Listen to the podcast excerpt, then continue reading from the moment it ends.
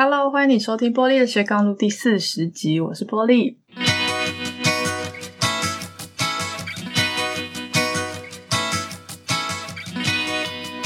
今天的节目呢，想跟你聊聊疫情底下的我的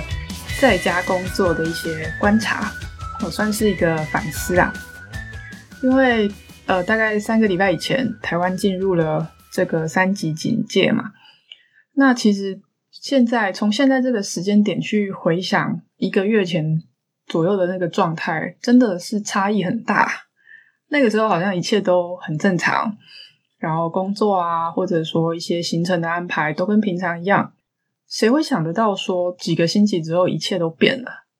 然后我们只能待在家里，台湾的疫情也越来越严重。我还记得三级警报的前一天的心情。我记得那一天我心情非常的好，因为我交了我的呃研讨会的短版的论文，我去剪了头发，我去朋友家吃了一顿很温柔的晚餐，然后呢，我们一起共学了一个我很有兴趣的主题。结果隔天早上醒来，一睡醒就发现，哎，开了一个紧急的记者会，然后台湾的世界就完全变了。其实回想起来，那个时候我还蛮冷静的，我还觉得，嗯。好，虽然工作会可能受到一些影响，我的演讲啊，有一些讲座会取消，可是为了防疫嘛，没关系。哦，之后他应该还会再恢复这样。所以那个时候我反而觉得说，诶，我可以趁这个时间来这个做一些我之前一直没有时间做的事情。所以我就打开我的笔记本，我还记得那天礼拜六早上，我就写了非常多的这个雄心壮志。我每次都会这样，就在我的笔记本上面写了很多我想做的事情。我欠的一些文字的稿啊，我想要更新我的网站啊，我趁这个时候我还可以干嘛干嘛啊，写了一大堆。结果没有想到，后来二十二天之后，也就是今天，我我的想法跟当时可以说是，也不能说完全不一样啦，可是我觉得还差蛮多的。就在这段时间，好像重新发现了自己一样，所以呢，才会想要来录这一集。那因为之前我已经录过。就是在家工作的比较呃实际方法上的一个内容，我就是你可以怎么样营造生活的仪式感啊等等，我已经录过了。所以这一集其实要谈的是比较心理层面的东西。第一个部分是呃，现在疫情不能出门嘛，然后我我一直以为他的这种工作的模式就会跟我之前的工作模式差不多，可是这二十二天之后，我发现其实不一样。哦，原来原本的我是远距工作，我不是在家工作。之前常常要跑来跑去嘛，可能到学校上课啊、写论文啊，然后开会，我去做访谈、做演讲和工作等等。所以无论是创业上还是学业上，我其实都要花很多的时间。然后呢，我是常常需要在外面跑的，只是说我没有一个固定的办公的地方，这样。我如果要做工作，我可能会在家里，我可能会在呃我的研究室，我会在不同的地方。但无论如何，我不是完全的在家工作。所以呢，经过这个疫情的宣布之后，我真的得要在家工作，我才发现说，其实那个那个状态跟我想的不太一样。那在家工作，意思就是你在家的时间会很长嘛？因为我跟我爸妈一起住，所以基本上就会遇到跟家人的相处的磨合的问题。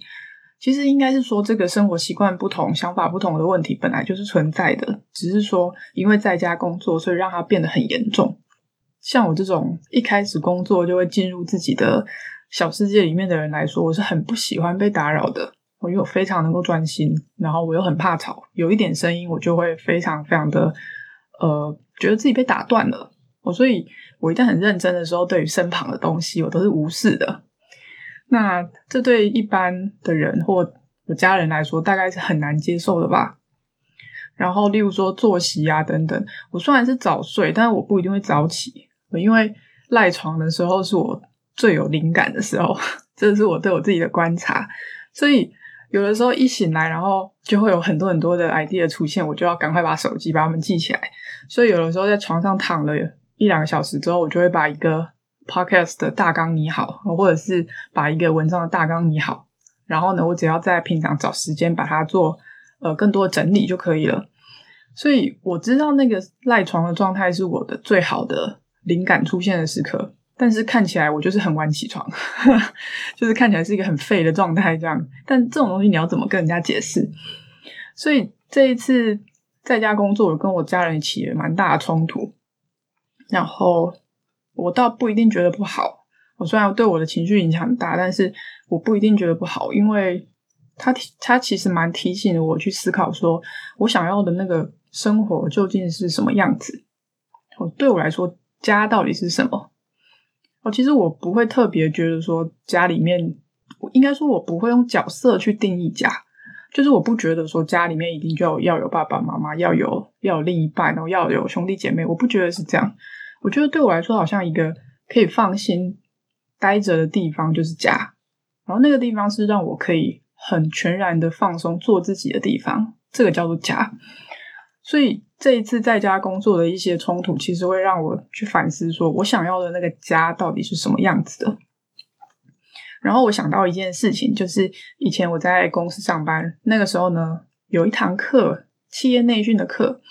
那个时候我们好像是在谈那个品管圈。哦，因为我们以前是做制造业嘛，就是谈品管相关的一些议题，所以它其实是很严谨的，它有流程，然后你要照规范去做一些管理。那讲完的时候呢，最后那个讲师讲了一句话，他说：“你在公司可以讲道理，但是呢，有一个地方你绝对不能讲道理。哦，那个地方就是家。”这样，那个时候我其实没有太大的感觉，可是到现在真的会觉得说，如果你在家里要讲道理。那其实这个沟通是不会有效的，因为家应该是一个讲爱的地方，你没有办法要求他，呃，照着你的想法去做，或者是要求对方说，诶，明明你那个东西就是不合逻辑的，你是没有办法跟他做这个讨论的，你只能够去同理对方，你只能去感受对方的情绪是什么。那所以反过来说，当家人之间失去了那种。爱和同理的连结的时候，我自己觉得，或许它就是一个应该要拉开距离，应该要重新整理你们之间的关系的时候。因为对我来说，最重要的是生活，它还是要自在的。如果生活不自在的话，我会觉得，那我们过的到底是什么样的日子呢？如果我们没有办法把自己的生活过好的话，那我们又能关心谁呢？好，第二个部分是，呃。比较是对外的，就是跟社会的一个对话跟连接。因为像我这种艺人公司的做法，我没有固定一起办公的同事嘛。哦，但是之前的话，跟工作伙伴啊，或者是几个比较固定合作的案子，几几乎每个礼拜都会固定开会。我大家也都会有，就是